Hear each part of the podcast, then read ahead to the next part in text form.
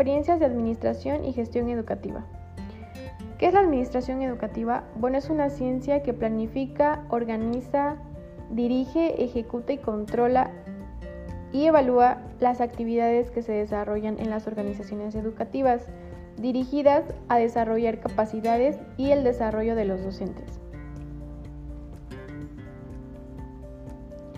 La gestión educativa es el conjunto de acciones integradas para el logro de un objetivo a cierto plazo. También se conoce como el eslabón intermedio entre la planeación y los objetivos. Las características de la gestión educativa es que se centra en el ámbito pedagógico, tiene una reconfiguración, se establece el trabajo en equipo, hay apertura al aprendizaje, asesoramiento y orientación para la profesionalización y además existe una intervención sistemática y estratégica. El proyecto escolar.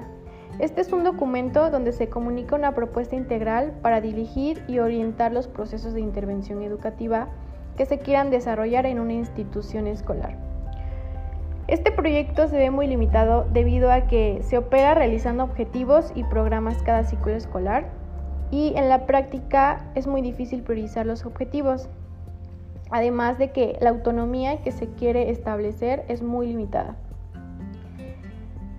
Es probable que este proyecto, en lugar de que sea, en lugar de que favorezca la calidad de educación, pueda ser una carga administrativa más, debido a que la jornada laboral es muy corta y el tiempo que los maestros tienen para poder invertir en planear sus clases y además atender a los padres de familia y realizar el proyecto, pues no les alcanza con las cuatro horas que tienen en su jornada laboral.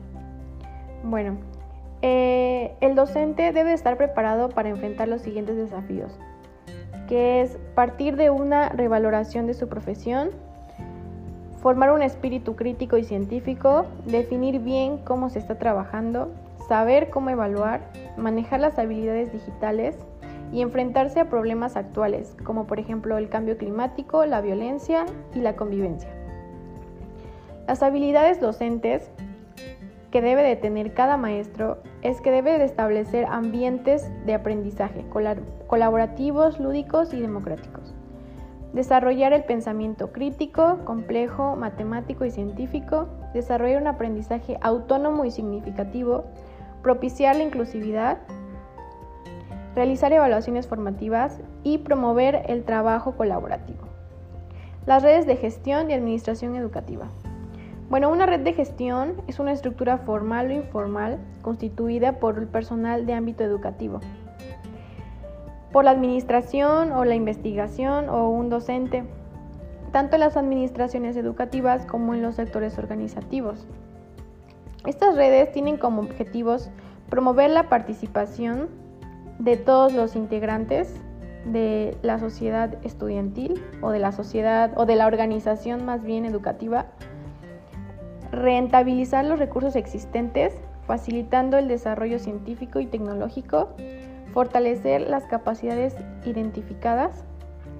Y bueno, estas redes se organizan por grupos, que son los grupos de asuntos culturales, red de asuntos estudiantiles, red de bibliotecas, red de comunicación, red de cooperación académica, red de género, inclusión y equidad social, Red de Estudios Interculturales, Red de Extensión y Difusión Cultural, Red de Gestión de Recursos, Red de Innovación Educativa, Red de Investigación, Difusión y Divulgación, Red de Movilidad, Red de Educación Media Superior, Red de Planeación, Red de Planes Ambientales Institucionales, Red de Posgrado e Investigación, Red de Seguridad en Cómputo, Red de Seguridad Institucional, Red de Servicio Social, red de tutorías y red de vinculación.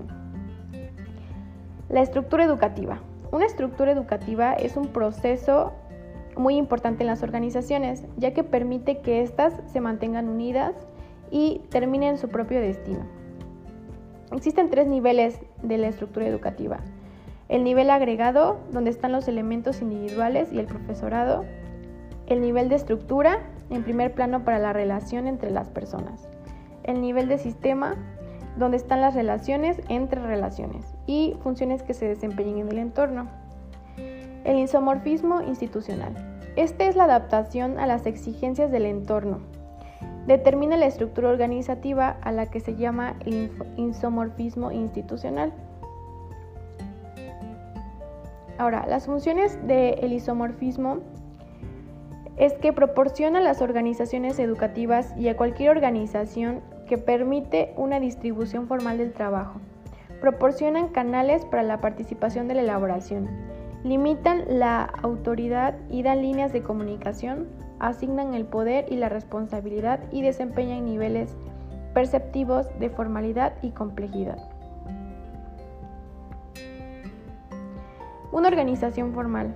Una organización formal es se llama el nivel de formación de la cantidad de normas que determina la libertad de acción en una organización. Forma parte de la llamada arquitectura, arquitectura organizativa y es un parámetro de diseño muy relacionado con la normalización de los procesos. La estructura formal es tradicionalmente el resultado de toma de decisiones explícitas y una naturaleza perspectiva. Se define deliberadamente por parte de la dirección con normas, reglas y procedimientos, busca la consecución de unos objetivos marcados y tiene la división de funciones. Es un vínculo que establece los elementos humanos de la organización. Las fases de la organización formal. Bueno, determina tiene la determinación de los objetivos dentro de un contexto ambiental, Fracciona el trabajo y en segmentos significativos, tiene reagrupamiento de las actividades y define cada desempeño. Además de que se seleccionan a las personas cualificadas e informa a cada trabajador. Una organización informal son las no vinculadas directamente con el trabajo y surgen de manera espontánea. Este tipo de relaciones informales tiene una gran fuerza y es importante conocerlas, pues sus vínculos son de tipo afectivo y sus valores también ondan con raíces de personalidad. Las, las, las organizaciones no formales. Las organizaciones no formales comienzan a interesar en su funcionamiento ya que se tiene una organización no formal en un tipo diferencial de organización donde se permite profundizar el estudio de las mismas. Estas no están sujetas a parámetros comunes, suelen seguir iniciativas de grupos o colectivos de sociedad sin vinculación con la administración, tienen tecnología poco elaborada, tienen poco integrada la cultura evaluativa y el trabajo sistemático, combinan trabajadores profesionales con voluntarios o personal no profesional. Además, hay una falta de formación organizativa.